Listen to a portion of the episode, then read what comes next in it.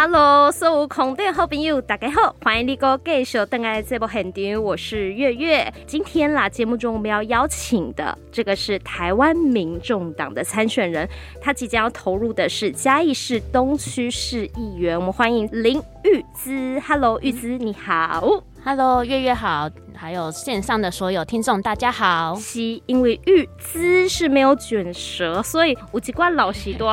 你第一次听完，他们会不会哈？听阿伯姐名安怎讲？大家当叫我有猪阿猪啊，阿猪啊啦。嘿，然后朋友也帮你取了一个名字，对，很多人都喜欢叫我荔枝。荔枝，好吃的荔枝，嗯，玉枝玉枝，念久了就像荔枝，对，好，那这样记你的名字就挺容易的了，对，好，这次是选择投入嘉义市的东区哦，对，啊，那这是你第一次参选，参选，对，第一次从政，对，家里有没有任何成员以前是做政治人物的？完全没有，呃，我原本是高雄人，我是结婚后才回才来到嘉义的。哦，所以你老公嘉义人，他是嘉义人，然后也东区人吧？他算西区长大。哦，对，那你们现在住东区？对，那你们是什么时候回来嘉义？我回来嘉义已经快五年了。嗯嗯，那上一届怎么还没想说要来选？上一届还在拼事业。哦，因为我回来，我原本在台北是护理师，我回嘉义之后自己有创业，开了一间广告公司。嗯，所以那时候其实还在熟悉嘉义的生态以及。我们的广告公司该怎么去运作？嗯，那时候对政治反而就是有一点印象，因为我在台北当护理师的时候，柯文哲那时候是当台北市长。嗯哼，其实就跟一般年轻人一样，我们会觉得政治离我们很遥远，好像。谁当政治人物都没差，反正生活还是要过嘛。嗯、可是那时候柯文哲做了一件事情让我印象很深刻，就是他把台北桥拆掉了。台北桥是一个大家都说要拆，可是拆了好久都没有拆的东西。可是柯文哲一上任就拆掉了，那时候会印象很深刻。刚好柯文哲也是台北的医生嘛，所以你就会觉得、嗯、哦，好像政治也没有那么难，他其实离我们也很近。那也是因为柯文哲让你对政治有多了一些了解，对，多了一些，会更多一点点兴趣，嗯、就是会觉得好像政治真的如果做对的事情，对我们是有非常良好的影响的。哦，所以你是在台北当护理师，然后哦、呃、有去观察柯文哲之后就入党了吗？那时候也还没有入党，那时候其实就觉得就是潜水课嘛，我们就是默默的观察，想说柯文哲这个人到底是什么样的人，因为他也是这三年才创立民众党，那也刚好是我回来嘉义的第二年左右的时间，那时候也是因为朋友介绍。到我们嘉义市党部去认识的我们的主委，甚至是那个环境，其实也有参加过几次民众党在不管那时候公投的议题，还是一些活动，才越来越了解民众党想做的事情是什么，才会有认同感，那时候才加入的。哦，可是那时候加入应该也没想过自己就是要来投入，完全没想过。对对对，那时候只是认同民众党，会觉得政治本来就应该做一些不一样的事情，嗯、而不是真的永远都只有两大党在去左右这个国家而已。所以那时候其实会觉得哦，有活动我们就出来帮忙帮忙参加什么什么。那时候也有在拉政党票嘛，哦、所以就是多多少少都有参与一些政治的活动。嗯、对，但没有想到会有一天是到我身上来了。过去比较是以党员的身份在活动，在活动。那我记得过去民众党也蛮关心的，像是弱势啊，或是教育权这个部分，因为主委他自己本身也是一名医师。对。好，所以他在弱势或教育这一块，他会挺有感觉的。对，因为他本身也有这方面的弱势的小朋友，所以他对这一块其实是很注重的。他都会特别、嗯、像我们之前疫情比较严重的时候，我们有捐一笔快筛到那个启智学校去。其实我们都会想要替弱势做一点事情，如果在我们的能力范围之内的话。哎、通常我还蛮好奇，就是加入党啊。除了说，哎、你想要自己出来选呐、一般其他剩下的人，平常都是怎怎么聚会啊？或者你过去在党里都在做什么？我们党部我们会每个礼拜三晚上，我们都会有一个党员的时间。当然，就是我们党部会开放，有人欢就是有空的人欢迎来党部喝茶聊天，这是我们交流嘛。那可能我们每一个月或每一季都会有一些小活动，像之前上个月我们才去彰化的玻璃屋，虽然是跟选举比较有关系，可是平常我们也是像去年年末也是有年终唱歌啊。其实我觉得党员其实就像好朋友一样，只是我们因为一个理念，我们共同认同民众党，我们才会变成。一个好朋友，oh. 所以其实我觉得就跟平常交朋友的方式是一样的，但只是我们多了认同民众党这件事情，我们在一起要去宣传民众党的理念的时候是非常有助力的。嗯、认同了这个党吗？那真的到了今年参选的时候，党为什么选你出来？是你自愿要来参选吗？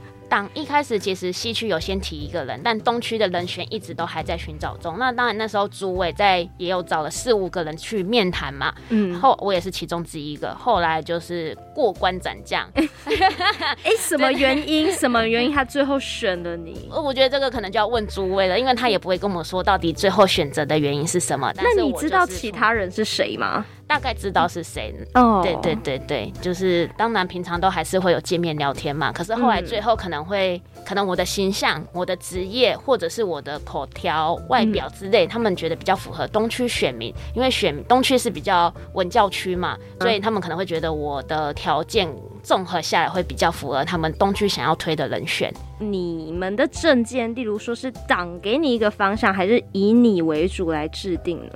我们党中央有给我们一个五大目标，当然，当然会希望可以联合共同推出我们民众党所在乎的议题嘛。不过我觉得还是要因地方而异，所以我还是有去做微调，说到底嘉义的人会比较需要什么。嗯，对，说我们毕竟从。我五回来五年嘛，自己一般也是一般个业务上班族，嗯、每天都在骑机车，其实多多少少也会知道嘉义哪里有可以更好的地方，我就把这些融入我的政策。嗯，了解。那像今年呢，跟听众朋友报告一下，除了玉姿之外呢，党内还有另外两位也是代表民众党出来参选的，对，他们是参选里长过沟里跟新安里的里长。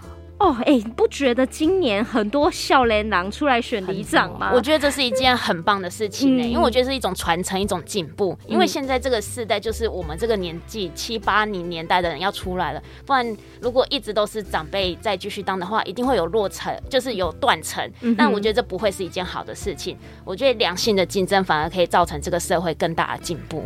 嗯，以前是不是都啊？里长伯，里长伯，对好像都是那种爸爸妈妈不做嘿，做阿公阿嬷出来选里丢。对，哎、欸，想不到年轻人现在竟然对里长是有兴趣的。我觉得里长他可以做的事情其实很多哎、欸，不管是里内的发展，还是社区活动发展，或是长辈的照顾，或者是环境卫生，我觉得里长是一个很重要的角色。而且我觉得里长更需要有想法、有体力，嗯，愿意做事情的出来担任，而不是像人家以前说啊。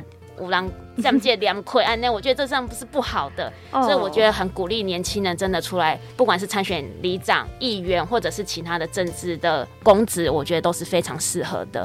哦，oh, 所以你赞成青年来参政？我非常赞成青年来参政，因为我觉得这个政治就是需要多元的角色、多元的面向，才能让这个政治完善呢、啊。你不能一直是只是政治世家出来，因为。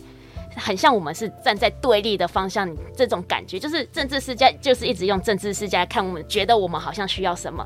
可是如果我们出来的话，我们可以告诉政府说，我们就是这边生活的人到底需要什么。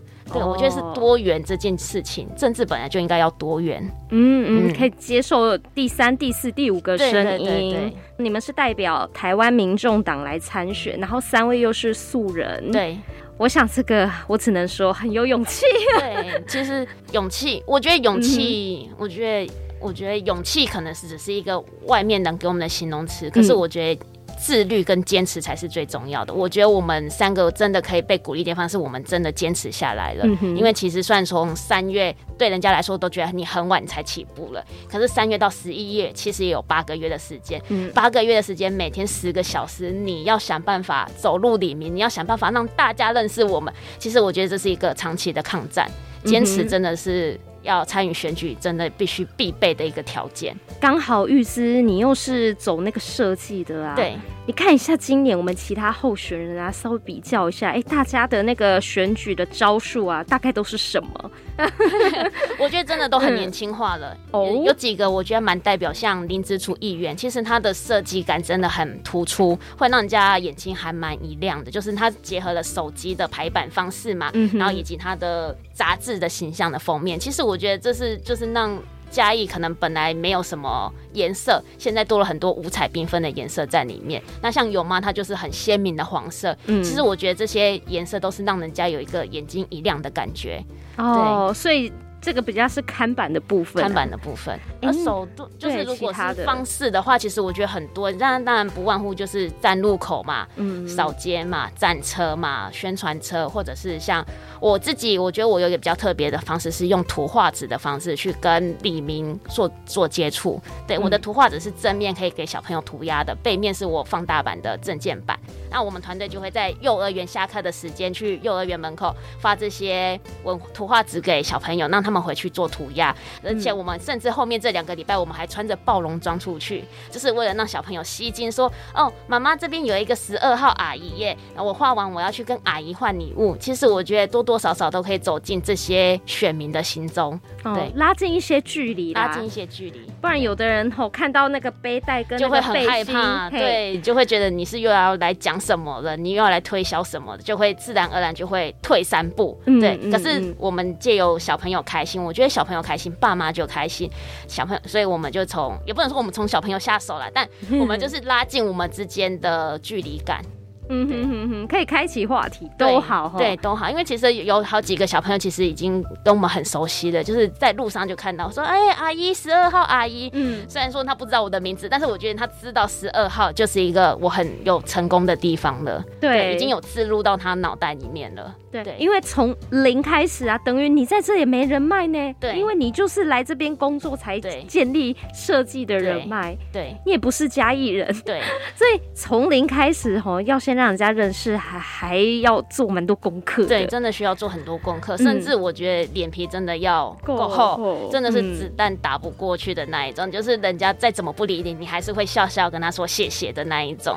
嘉义这个地区还是以几个大党为主的话，当今天你是一个比较新的党，对，然后你又是一个素人的话。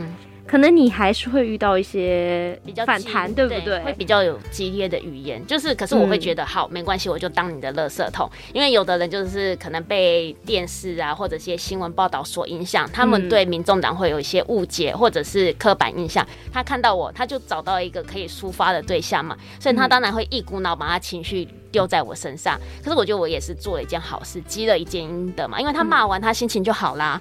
对啊，所以我觉得没差，你可以骂我没关系，可是我还是会好好的服务你，因为你一样就是我要服务的对象。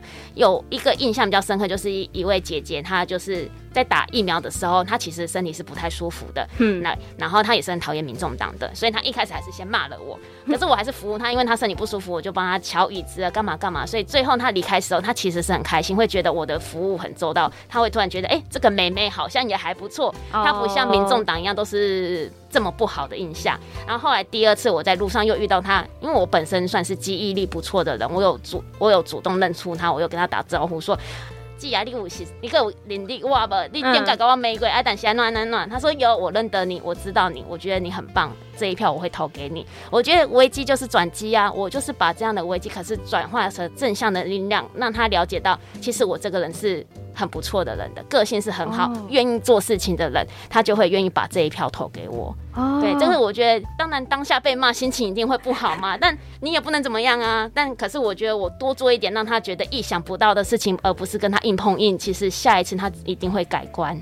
对、欸，那我们现在来个情境剧，假设我是那个阿嬷赫啊。对，阿姐你好，我是台湾民众党，我是玉芝，我是十二号，希望今仔日即个年底的时阵有机会甲你服务，互我一个机会入你议会。买啦，你你走你走，我无闲啦，我也无得喊你伫出门啊。走走走，好好，不要紧，啊，这笔留互你写，这笔真好写，你嘛会当互你的孙仔画图啊，我这上留互你，啊后盖我较甲来甲你拜访。好啊，我想来离开啊，我是十二号，十二号，谢谢。哦，所以你也不会待太久，不会待太久，因为他你就知道他讨厌你了。其实你待在那边，他也只会造成他的反感。所以我只会说我是十二号，至少我会把十二东区这个关键字我再多讲个两次，然后东西我就放着，我就会离开了。嗯，让人家给阿公之前赶快先给人家。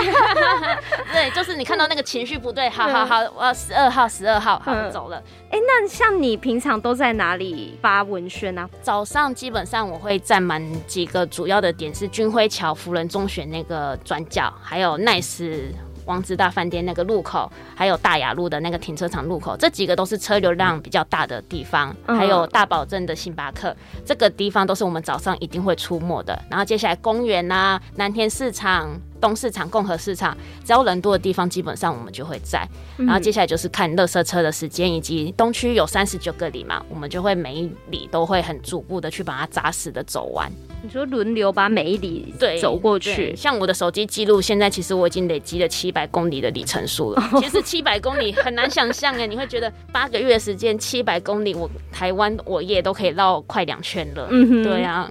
所以其实参选吼体力还蛮重要，所以年轻人参政的优势是体力够，真的体力够，脚程要快。因为像我们追垃圾车，平均一个小时至少是要跑五公里的，那个其实速度也不慢哦。你你为什么要追到垃圾车呢？因为其实我觉得东区还蛮特别的习性，就是晚上基本上门都是拉下来的。应该是说现代人的居住的环境，就是我回到家，我就是本忙把门关起来，除非有朋友来找，其他时间你基本上看不到这些住户。可是垃圾车一来，你一定都得出来倒垃圾嘛。所以追垃圾车一定是我们很好让大家看到我们的方式。虽然说我们没有机会跟他多讲几句话，可是我会，因为我会拿着旗帜，然后我会拿我的文宣品，在他倒完的时候，只要他愿意接，我还是会说你好，我是东区十二号。哦，对，他还是会多少有一点印象。对，你如果到之前给他，哎、欸，这个产品这都唔丢啊。对，而且很容易你的文宣就跟着垃圾一起进去垃圾车了，所以我会跟在垃圾车后面。哦，对，不是，我还以为是选在就是大家定点在等垃圾车的时候，你就先给了。没有，我会选择应该。但是说，它有分定点垃圾车跟。扫街的垃圾车，定点垃圾车，我一样会一直站在大楼门口。他们出来的时候先打一次招呼，倒完要回去的时候，我再发文宣给他们。对对对，不然你会看到你的心血全部都跟着垃圾车也开了。对，那他要回去也不好意思在面前丢掉。对对对对，至少他也是在等电梯的时候，他还是无聊先看一下嘛。对啊，在丢，至少我觉得你有看到他十秒钟，我就觉得这张文宣值得了。这也是一个方法。哎，那像你自己在做设计，你的文宣就都是自己做的，自己处理的。嗯，这也是蛮重要的能力，就是没有背景资源的，我觉得可以省下很多选举的经费。说实在话的，嗯，那你觉得啊，就是青年参政或是素人参政，相较于其他的候选人来说，你自己的优势是什么呀？我的优势，嗯，我觉得我的优势是。除了我本身是护理师以外，我觉得我在抗高压的这个个性以及处理轻重缓急的逻辑性，我觉得是比可能比较年轻还没有出来工作过的候选人是好很多。因为基本上我也工作了十年了，对，那很多事情其实，在护理师这个训练之下，其实我觉得是成长很多的。而且后来加上我自己开了广告公司，我有面对领导管理的能力，还有面对客人，甚至是。人际的交际应酬，我觉得相对很多素不能说素人的，也许是社会新鲜人，社会新鲜人来说，我比他们多了一点经验。那跟长辈比起来的话，我多了一点活力跟一些不一样的想法。因为我在台北工作过嘛，就是不能说台北比较好，但是它有一些可以让我们学习的地方，所以我会觉得我在台北看到我觉得很好的，我就想要把它带回嘉义，让嘉义可以变成一个更好的城市。嗯，其实我你让我想到一位像黄思婷议员，他自己就是护理师出身的。我们都是同一个社团的朋友。其实我一开始也有问过他说，选议员这件事情到底是会不会很困难？嗯，因为像他来说，其实他也算，虽然说他大伯是。也是政治人物嘛，他那时候是当他助选员，可是他后来其实他也是护理师出身，基本上跟我们的跟我的方式其实是很像的，所以他那时候也跟我分享说他怎么选举，什么什么什么什么，其实我觉得收获很多，对，也很感谢他那时候跟我的分享，对，所以我就会觉得好像我们这样的人出来参选也不是门槛那么高，嗯，对，也是都有都有机会，我们都是有机会的，当然人家都说。买票啊，还是什么奥博都有。可是我觉得，我们只要做对的事情，其实还是有很多人会看到你认真跟你努力的地方，还有你专业的地方。而且大家至少一定会明白，你不可能买票啊！对我养活自己都有困难的，我买什么？就是这个完全就是不用讲什么，就是大家都看得出来，你就真的是靠双脚，跟靠你的想法，跟你的努力在做选举这件事情。嗯、像那时候，其实台北的瓜吉。嗯，月月应该也知道，是我四年前，其实我就是看着他一路直播他的参选的影片，更了解政治的。那时候你会觉得，一个网红，一个创业家，一个工程师，他为什么他也可以参与选举？因为他那时候也公布他所有的选举过程、选举经费，他那时候大概也花一百上下嘛。你就会觉得说，原来在一个台北市，你都可以只花一百上下就做到这件事情，我在嘉义市难道不行吗？嗯，对，它透明化，对，它让大家更了解议会在干嘛，然后议员是怎么样的薪水啊，或平常什么样工作内容。那时候你就会觉得，哦，原来不像我们所想象中的议员好像都在干嘛。其实，其实他就也很简单，就是一个民意代表，我们就是在监督政府到底有没有把人民的钱好好的运用，甚至是帮人民解决问题这样而已。那我想今天来到节目上，有机会让你多谈谈。今年你有特别推出五大证件，对，先跟咱听众朋友说话介绍好不好？好，我主要五个方向嘛，就第一个是住得起，嗯、人回来，够音纳，安全型，爱家乡。我觉得住得起其实是大家都很关注的一件事情，因为房子越来越贵，人然后地越来越少，可是。我们还是台湾，就是有觉得有家才是家，所以我觉得柯文哲有一个政策很好，就是他一直推动社会住宅这件事情。当然嘉义目前也有在推动的嘛，我觉得是应该增加这个社会住宅的比率，让我们的社会居住的供给可以再增加。嗯，这个是我觉得很重要的一件事情，而且是变成我们的未来趋势。那第二个人回来的话。其实人最重要，我觉得就是工作才会影响你人到底在哪里。所以我觉得嘉义的工作环境其实真的需要再去多多改善的。嘉义市政府现在对青年创业其实也是很很大力的推动，我觉得这些平台都很好。可是我觉得年轻人缺乏的是创业的方向。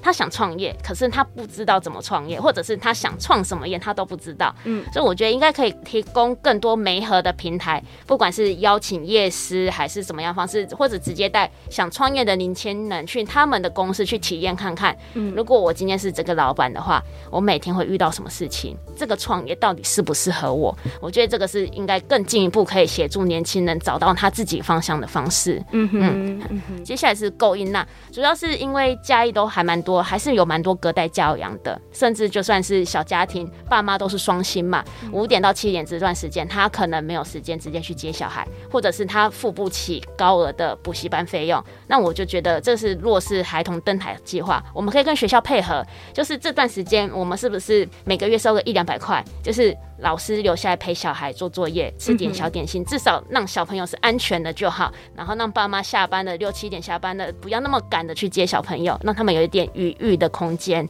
这是我觉得可以照顾弱势孩童一个比较直接的方式。嗯嗯，有点类似课后安亲班。对，课后安亲班，因为现在很多，因为我在学校跟幼儿园就发现很多是直接大巴士接去比较。昂贵的幼儿园嘛，但不是所有的家庭都负担得起。尤其大家又知道，嘉义的薪资基本起薪就两三万起跳。如果你只有一个人赚的话，月费基本上都一两万，你怎么可能有办法去负担这些费用？嗯，对，所以我觉得应该还是从学校着手，是不是我们可以再多开放一点这样的方式，让这些弱势孩童有机会可以获得这样的资源？嗯嗯，了解。啊，后来安全型的话，主要是我觉得中山路不是开始实施科技执法嘛，其实很有很有感呢。就是原本中山路大家都乱停都并排，可是科技执法下去之后。就算是假日，我们也是交通是非常畅通的。我觉得这是一件很棒的事情，所以我希望它是可以继续落实到更多的范围去。那现在垂杨路啊，开始新的东都有了。那我希望是连小路口，基本上我们都可以使用科技执法来减少车祸的产生。了解。对。然后最后一个爱家乡的话是，主要是因为我本身也有养猫咪。我很多朋友也有养狗狗，嗯哼，对。那嘉义最著名的就是公园很多嘛，可是这些公园其实没有一个符合毛小孩去的公园。像我原本在台北工作，在永和公园，它是有隔一个宠物公园，它就是在一个草地之间。围了一个栅栏，小朋友狗小孩是可以放开链子去里面奔跑的，嗯，而且他这样奔跑是不会撞到小孩的。我觉得这是一个很棒的方式啊！你看，像我们文化公园那么大的草皮，嗯、我们如果可以隔两个区域，让毛小孩在里面跑，小朋友也可以在外面跑，这样不是一个很棒的一个环境吗？小孩跟毛小孩都可以放到电，而且不会担心他们会有冲撞、会有受伤的问题。我觉得毛小孩现在基本上是一家一狗了吧？嗯，哎、欸，嘉义好像还真没有宠物友善公园哈。对，比较少，真的是没有。对，就是有那个装便便的袋子的，有对，这个有，有，但是真的可以让。毛小孩就是放掉链子冲跑的地方是没有的。对啊，我朋友也是都带到文化公园居多。对啊，可是你就如果你会担心呐、啊，如果比较大只的黄金猎犬这样跑啊，如果真的有那种幼幼儿的话撞到了，我负担很大哎、欸。嗯，对啊，所以我会希望用一个宠物公园的方式，让这些毛小小孩真的是可以尽情的去玩耍的。可是我看到你其实最近还有在多提新的证件，对。对我还有再多提两个，是因为这半年走来，其实除了我回归到我本身的职业，就是我本身就是一个职业妇女嘛。职业妇女，我觉得以我们的家庭来说，我们最大选择就是买房子跟生小孩，而我们选择了先买房子。可是我今年已经三十二岁了，我想要生小孩，嗯、可是我已经逼临。毕竟高龄产妇的年纪了，嗯，所以其实虽然现在医疗很进步，我们可以冻卵，我们可以用人工生殖，可是现在人工生殖其实着重在于不孕夫妻的补助条件范围，那我希望我进入议会，我们可以去推动这一块，就是我们的补助对象条件范围，我们是可以放宽的，包含我们这些呃可能不是不孕的夫妻，我们也可以去申请这样的条件。嗯，对，因为现在很多可能他不是不孕，可是他做人工生殖，其实花费都是很昂贵的，都是自费啊，而且很难受孕，对，所以很难，至少要花个两次到三次，你才有机会成功。那你如果不是不孕夫妻的话，你真的没办法负担每一次都要五六十万块，甚至一百万。起跳的金额，对啊，嗯、那我觉得现在妇女其实追求事业心，其实我觉得跟以前相比是高很多的。嗯，他们会，我以我来说啦，我会不太喜欢我在可能正在事业的高峰期的时候，我必须停滞，我要用就是来生小孩，我会觉得很可惜。嗯、可是等我到三十六岁了，我的事业平稳了，可是对我的身体是一种负担啊，甚至我的。短子的反而没有那么好，嗯、所以我觉得这一块生育补助，哎、欸，应该说妊娠补助，我觉得是我比较注重的。我会希望说可以帮职业妇女去多推动这一块。所以你想推动的妊娠补助的内容是比较偏向于。比如说人工或者是试管这方面的补助，对对对，补助就是不要条件只限缩在不孕夫妻的身上，哦、就是连我们一般正常夫妇真的有需要的话，我们可以看集聚来做，嗯，做比例去做申请嘛，对呀、啊。那像冻卵呢？冻卵一样吗？冻卵也是，因为现在女生，现、嗯、现在很多自那个新新女性就是女强人，她们其实三十岁自己就会去冻卵，嗯、都自费去冻卵嘛。嗯，我觉得是。了解自己、爱自己的一个方式，可是我觉得这个压力不应该只是在女生身上，或者是一个家庭身上，因为台湾真的是人口越来越少了。如果政府真的希望小孩还是可以持续增加的话，我觉得这方面应该要多多的帮忙，嗯、而不是只有育儿津贴，就是你生一个小孩我多加多少钱。对啊，哦、因为我们的生产年龄就已经是延后了。如果我们不想办法从前段就做这个补助的话，你就算育儿津贴再多么高，我就是过了生产的时间呢，我怎么我也生不出小孩啊？嗯哼，对。所以这应该也是你本人自己在一直深刻体验啊。说实在，深刻体验，因为我很多朋友，像台北朋友，都是三五三六生小孩。我自己有想过，如果我四十岁生小孩，我小孩二十岁，我已经六十岁了，对他来说，他还是一个很大的负担啊。我因为我已经逼近退休年龄，或者身体不好年龄，他才刚要上大学而已。那他有能力来照顾我，或我还有能力照顾他吗？对啊，我都会都会想到啦。对啊。嗯，希望所有嗯愿意来生小孩的女孩子可以有多一点这样的补贴，让她更愿意去生小孩。生小孩这个状况，对啊，嗯，了解。我觉得这才是可以根本解决问题啦。因为有时候不是我们不生，嗯，而是我们身体条件真的是追不上我们事业的变化或经济的变化。嗯，对我身边也是有朋友，他。其实从二十六就在规划了，但是他的身体没有办法。例如说，现在那个内分泌也是很重要，嗯、或是也许男生有什么抽烟之之类的都有。嘿，所以嗯，他就变成也要走人工，人工不行又要试管，然后两次三次，好不容易成功，又可能会不小心废路掉了。对对对，所以。嗯，就是皮肉痛，钱包也很痛，真的都很痛哎、欸。对啊、嗯，那这样的比率升高之下，是不是有一些相关的配套措施可以来拟定一下？对，我觉得这个是因为这个这件事情可能不是我一个人去推动就有办法推动，一定是我有这个机会进入议会，当然是找一些几个，可能像诗婷，可能去跟他讨论看看，我们是不是可以在这一块多做一点努力或方向去推动。对，因为我觉得好的政策都值得去被讨论或拿出来去坚持的，可能四年内推不出来，八年、十年，我觉得只要是对嘉义职业妇女好的方向，我们都应该去努力。OK，安内，请问你的好次是？我是嘉义市东区登记第十二号林玉芝，西玉芝。那要不要顺便帮你的伙伴也一起来说明一下？两位里长应该蛮有抽号次，有都有抽号吃的。我们过沟里里长吴慧玲是一号，新安里里长张泽刚是二号。嗯，然后三位呢有一个共同点，弄啥子来回你 啦？对，而且我们刚好是一二一二。哦，对呀，数一数二，希望大家可以给我们一个机会，那我们精英会帮大家发声。哎，也是哦，你们那时候应该针对每一个好事都想好了宣传，都会想一个 slogan 啊。数一数二也算是个好彩头，好彩头，大家都可以就是私讯我们的粉丝专业叫荔枝妹林玉芝，嗯、或者是我的文宣上面都有我的手机号码，都欢迎你拨打电话或私讯粉专来联络我们。那就希望你可以顺利哦。好，谢谢。好，那我们一起跟听众朋友说再见喽。好，拜拜。拜拜。